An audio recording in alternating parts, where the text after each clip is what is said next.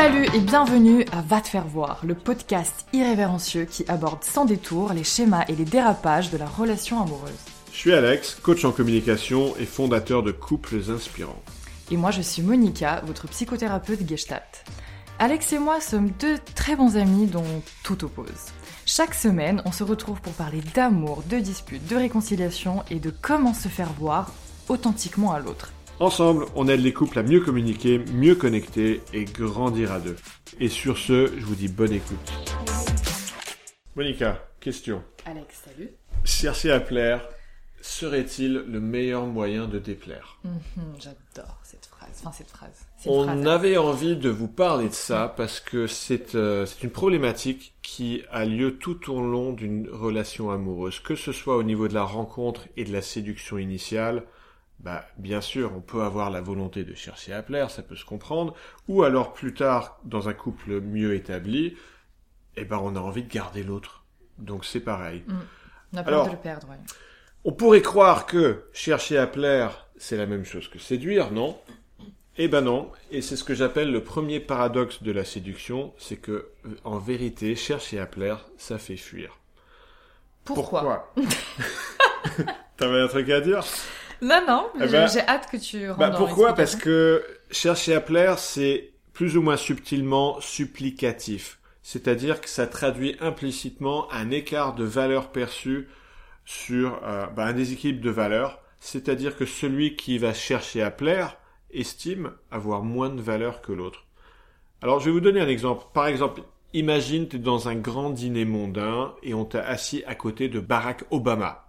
Eh ben, tu peux imaginer aisément que tu vas probablement chercher plus à lui plaire à lui que lui va chercher à te plaire à toi. Donc, typiquement, tu vas avoir tendance à parler de sujets de conversation que tu imagines pourraient l'intéresser, plus rigoler à ses blagues que lui va rigoler à tes blagues à toi. Et tout ça, ce sont des comportements qui traduisent ce dés- déséquilibre de valeur. Ça peut aussi être des compliments, ça peut être des formes un peu plus subtiles et indirectes qui vont consister à ajuster notre comportement pour être en adéquation avec l'autre, être un peu sûr des œufs, ou alors euh, plus tard dans une relation plus établie de changer euh, sa façon de s'habiller pour, pour se transformer pour mieux plaire à l'autre. Oui, en fait, c'est tout plein de stratégies qu'on va mettre en place et qui vont totalement nous couper euh, de, de qui nous sommes vraiment, de notre authenticité.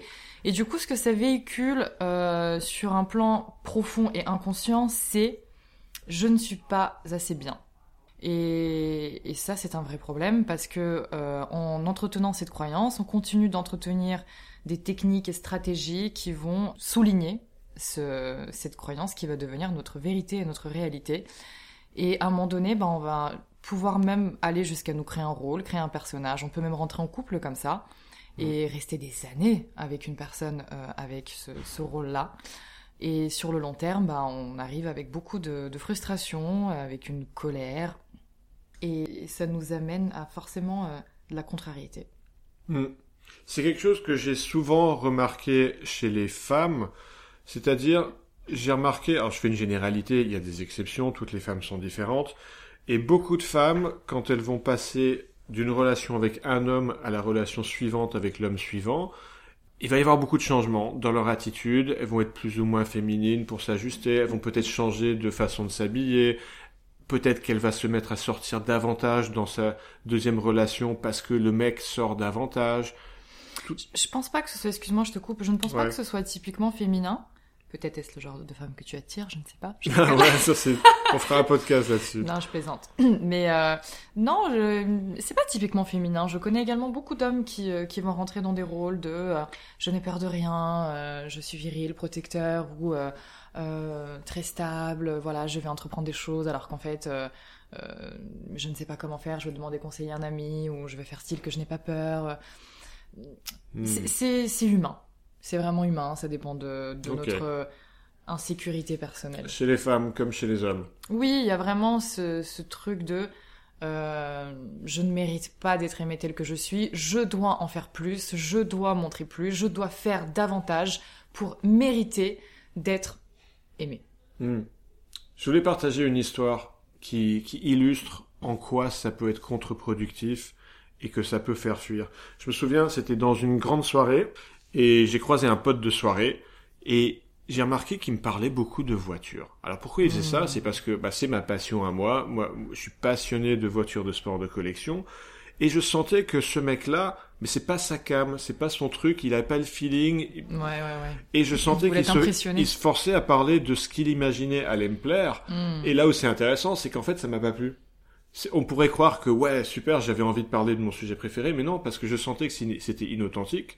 J'aurais été plus attiré par ce mec si, au contraire, s'il m'avait clashé gentiment, avec un échange de points de vue, en me disant par exemple, putain Alex, je sais pas comment tu peux t'intéresser à, à ça, parce que pour moi, une voiture c'est comme un lave-linge, ça sert juste d'aller d'un point A à un point B, vas-y explique-moi comment tu, tu trouves un intérêt là-dedans. Ouais, ouais, bien vois, Là, sûr. ça aurait été intéressant. Mais sans même aller jusqu'au clash, en fait, juste donner son point de vue, euh, ça permet de, ça apporte une richesse incroyable sur les différentes perceptions, ça permet de, porter un autre regard et de partager quelque chose. Et puis au-delà de ça, quelqu'un qui cherche à plaire, il est focus sur euh, le regard de l'autre. Et en fait, toi, tu ne peux pas te connecter à cette personne-là en prenant le même exemple du mec qui parle de, Mm. de la voiture. Tu ne sais pas qui il est au final. Si je te dis, ok, qu'est-ce que tu peux me dire sur ce mec, Bah ouais, sur je qui il pas. est, sur ce qu'il pense, sur sa position, juste sur miroir. ses affinités. J'ai- eu comme un miroir en face de moi. Oui, c'est ça. Je sais pas qui c'est. Du coup, en fait, il n'y a pas de contact entre les deux. Mm. Donc oui, forcément, pour toi, c'est c'est ennuyeux. Mm. C'est vrai que c'est quelque chose que, que beaucoup de personnes ont tendance à faire en croyant bien faire. Oui, et c'est super agréable d'avoir en face de soi quelqu'un qui sait Mm. qui il est, Ouais. une vraie identité, euh, qui a des, des avis, qui, qui ose les exprimer, euh, même, qui même quand ça peut déplaire. ouais, ça nous challenge, ça nous fait grandir, ça nous fait évoluer. Bah ouais. J'allais juste dire, ça apporte tout son charme à la relation. En fait, il n'y aurait pas de relation Bah ouais. sans les deux identités qui existent individuellement à part entière. Mm. Alors, j'ai envie de poser la question suivante. Ce serait quoi le contraire de chercher à plaire? Est-ce que ce serait déplaire dans ce cas-là? Bah non. En fait, le contraire de chercher à plaire, c'est s'exposer authentiquement, c'est-à-dire se faire voir authentiquement, Ouais. en prenant le risque de déplaire. C'est s'exposer au rejet. Ouais, de Mm. se faire rejeter. C'est même une définition possible du charisme, cette notion de s'exposer en prenant le risque de déplaire.